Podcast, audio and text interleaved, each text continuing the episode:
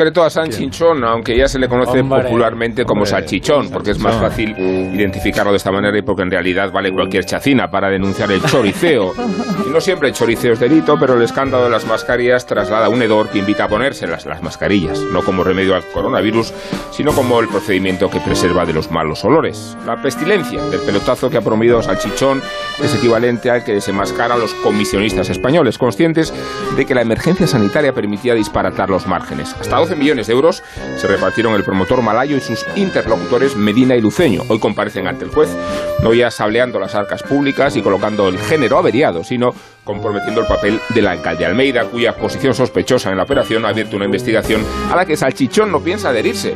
En efecto, no podemos confiar en la colaboración de la justicia malaya, tampoco había muchas esperanzas, ni en el testimonio de Sanchichón, aunque la resistencia del personaje al menos acredita su existencia porque llegó a pensarse que era un holograma, una creación fantacientífica de la picaresca española, y que esto de Sanchichón podía ser un hombre inventado, no demasiado audaz, por la derivada salchichonera, aunque también recuerdo a los hinchas del Sevilla cuando celebraron el fichaje del guardameta ruso Dasayev, tan difícil de pronunciar que lo terminaron llamando Rafael. Como a De Bayor en el Madrid le llamaban Manolito. Buenos días, Alicia.